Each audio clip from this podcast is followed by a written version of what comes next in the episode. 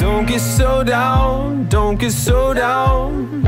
It won't mean. Hi, How you doing? I'm doing fine. How are you? Doing Good.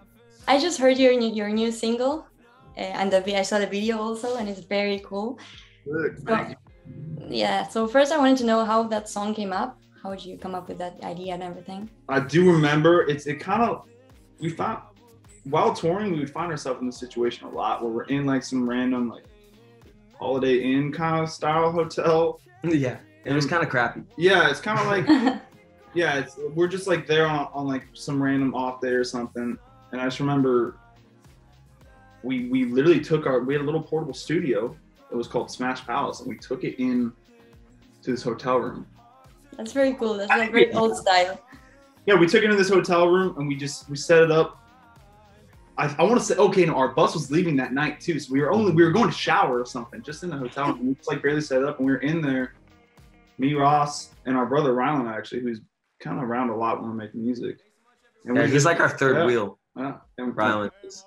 We uh, we just started the song there, and Yeah, we it was this it was this cool moment where like we started doing this descent in these chords, and I, I think Rocky played it, but like once once it started happening, we were both like, "What the fuck?"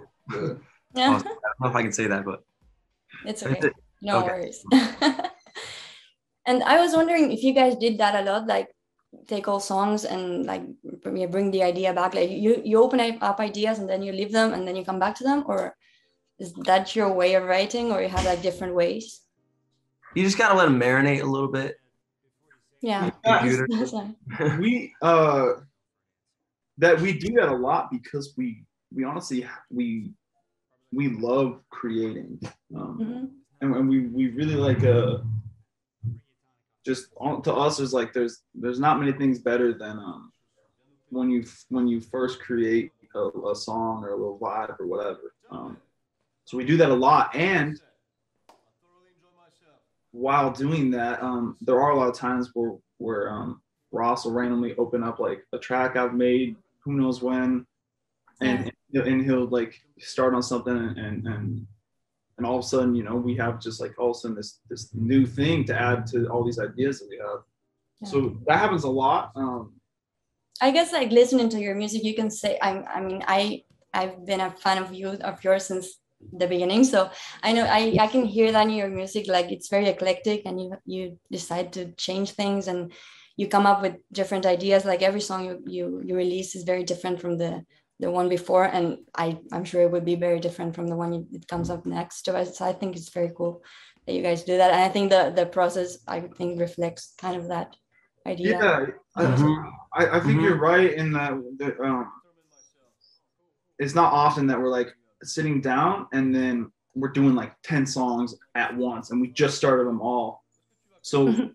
Yeah, that it, it does kind of happen naturally where you just have, you know, different versions of us always working on these songs and, and, and they end up sounding um, Hmm. very unique from one another. You know what? Too, I think I think I really like the the process, um, or I, I like the song to be mine for a while. We're laughing at how better off now for such a silly thing. And then what do you feel when you release a song after what you've been saying, like the song is yours and it's very intimate, and then suddenly the world get the world gets to, to hear it and let's see, see the video and everything. What's It's your hard. It's hard sometimes because the pro- the process of letting go is tricky. yeah When you when you care about something, it's tricky because you you know that you can no longer like make additions or yeah that's true.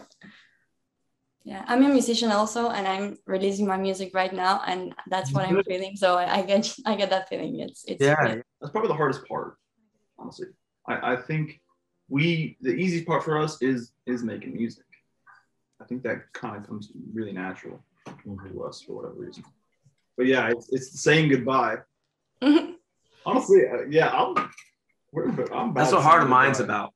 Uh, Heart No, of you come to a new music. I'm serious. I'm serious though.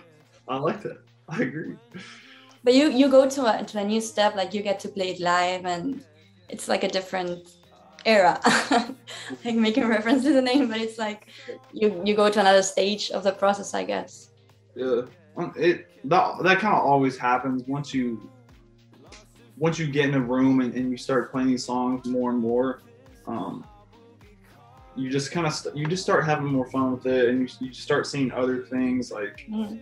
like say you're playing one guitar part, um, like on the record. As I start playing it and, and while we're rehearsing and stuff, I'll just kind of like see the other notes that are kind of like whatever, like just in that scale and stuff. And I'll and I'll as we just keep playing it, I'm like, oh, you know what? I kind of like adding this thing here, and then you just start having fun. And at one point, you know, you get some guitar solos, or like we love doing like guitar, little harmony stuff. This heart of mine, this heart of mine. what are you most excited about about this whole new stage you're going I just can't help myself but to always be excited about the up and coming music. We've been doing a lot of the new stuff that we've been working on after girlfriend is up. we've been doing a lot of dance music. oh So we're like that's kind of what we've been like. Oh cool The perfect situation is um, before we head out on the road, we we we rap we put together some of these songs and then um, you know literally maybe one or two or like this like somehow like short album or something. Um, he's kind of coming out while we're on the road. okay I think that'd be fun. Great. And I have one last question with for you guys. You before you mentioned your brother, and is the like the whole creative process? Does it involve someone else, or just the two of you, and your maybe your brother doing something else, or maybe someone else? on on this album we uh we wrote this was the first album we wrote and produced the whole thing uh when we make music we do kind of just grab songs from whenever like uh, we, we kind of don't specify like we, like we don't know we just kind of like all right this song happens to be something we're vibing who knows we made we made it a year ago we made it a Yeah. week ago so some songs there are little parts that um uh uh, Ellington, who's actually a good friend of ours, I mean, if, you- if you've known us for a while, uh, was also He's pretty much Live. he pretty pretty much just did stuff on Leave Me Phone Call.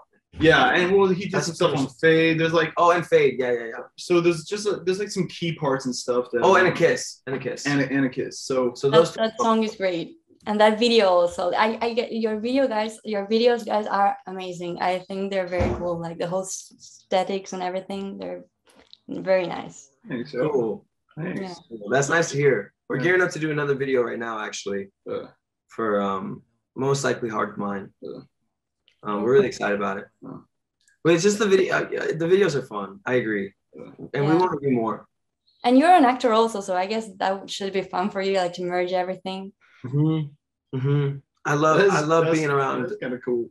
Yeah, I love being around the merges. camera.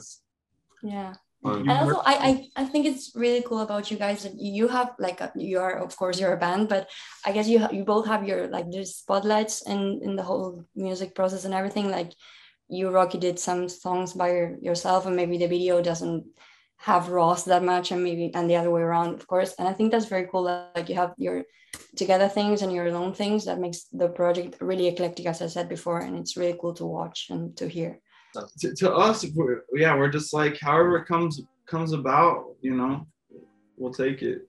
Yeah. So like, like, like yeah, like We're opportunists. yeah, like if sometimes you know if someone's not in the video, like it's we're just like all right, sick.